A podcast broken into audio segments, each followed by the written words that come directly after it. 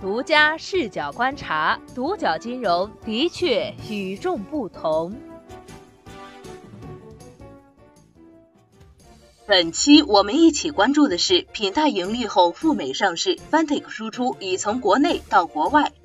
，Fantic 输出是一门好生意。美国东部时间七月十六号，金融科技公司品泰向美国证券交易委员会提交首次公开招股申请书，招股地点计划选在纳斯达克，股票代码 PT，高盛、德意志银行与花旗银行为承销商。据招股书显示，截至二零一八年一季度末，品泰的金融机构客户已达到八十一家，包括中国电信、易支付、唯品会、小米、民生证券等。通过对合作伙伴输出金融科技解决方案。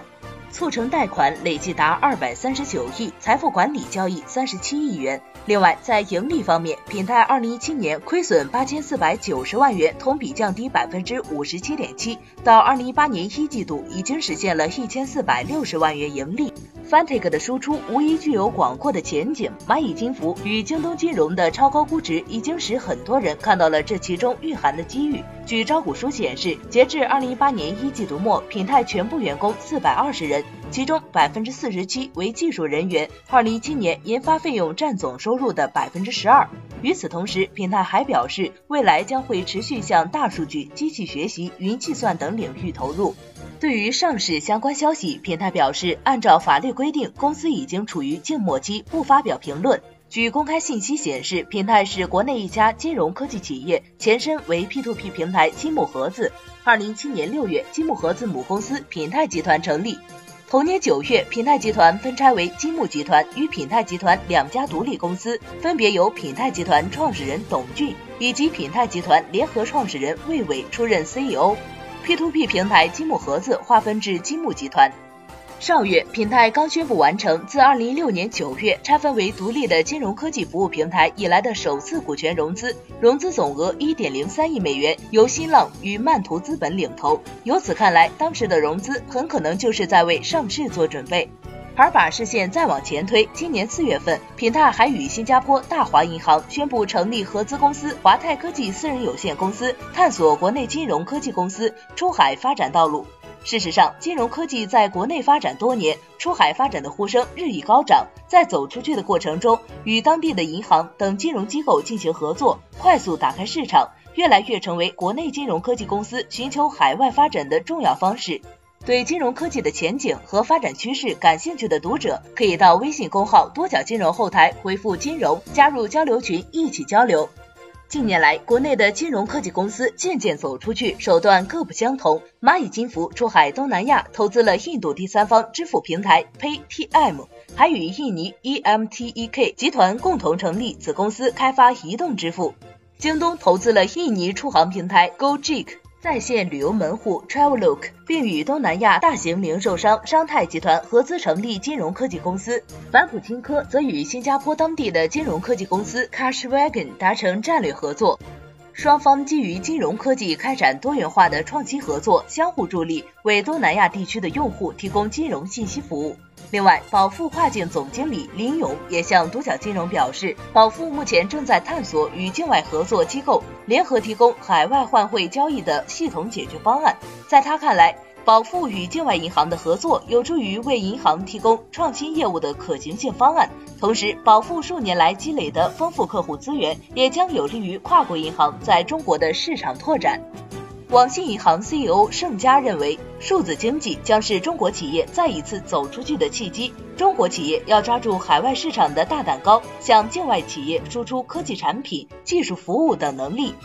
而在品泰出海东南亚的过程中，其 CEO 魏伟也表示，出海东南亚与新加坡大华银行进行合作，将帮助品泰进一步拓展东南亚市场。互联网金融行业经历十余年的发展之后，渐趋合规。与此同时，监管政策和行业形势在客观上也在推动有能力的企业走出去。去年八月四号，央行宣布，今年六月三十号起，类似支付宝、财付通等第三方支付机构受理的涉及银行账户的网络支付业务，都必须通过网联支付平台处理。网联之前，第三方支付领域里，支付宝和微信支付占据了百分之九十以上的市场份额。网联之后，第三方支付机构直连银行的时代终结。去年十二月一号，关于规范整顿现金贷业务的通知发布，现金贷被打入死牢。此后，有的平台转型分期业务，有的平台做起了第三方导流业务，有的平台则选择了出海发展。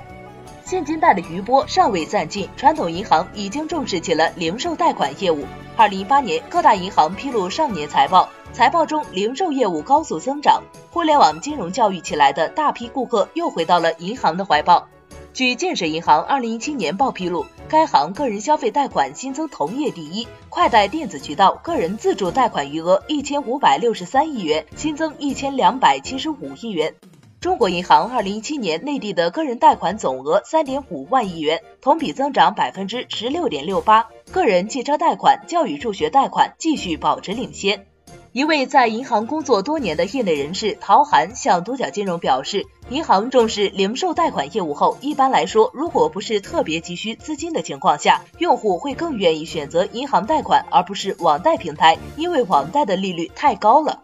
四月十一号，央行行长易纲提出，在年底前要推出鼓励外资进入消费金融等领域的政策，更多外资的进入，客观上也将让国内金融科技企业间的竞争变得激烈。金融科技在国内已经获得一定程度的发展，人工智能、大数据等新技术层出不穷，并被广泛应用到金融企业的风控、管理等各个方面。金融科技浪潮之下，各国都在求新求变。比如英国就提出了开放银行计划，要求在银行部门使用开放 APR 的新框架。开放客户对其他企业的数据，以鼓励创新，促进行业竞争。各国对于金融科技的欢迎态度，也在客观上为金融科技企业走出去提供了条件。不过，需要指出的是，金融科技企业出海发展，监管政策仍然是最需要关注的要素之一。陆南向独角金融表示，无论是资金端还是资产端的海外布局，获得金融牌照、寻找合伙人都是重中之重。通过与当地金融机构合作，则可以迅速地实现组织机构和科技能力的本地化。除此之外，白葛新金融智库创始人、北京大学新金融和创业投资研究员陈文认为，出海企业与当地金融机构展开合作，能够在获取区域资源方面占据一定优势。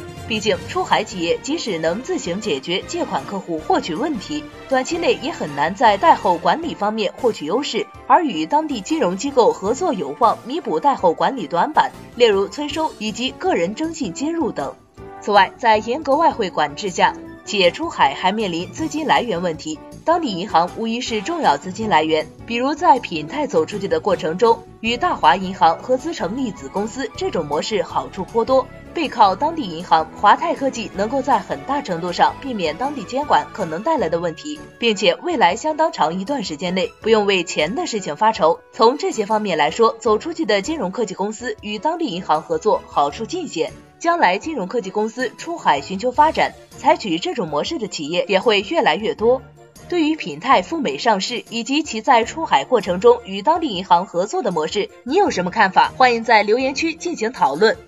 好的，以上就是本期节目的所有内容。要想了解更多价值内容，欢迎订阅独角金融微信公众号。本节目由独角金融独家制作播出，谢谢收听，咱们明天再见。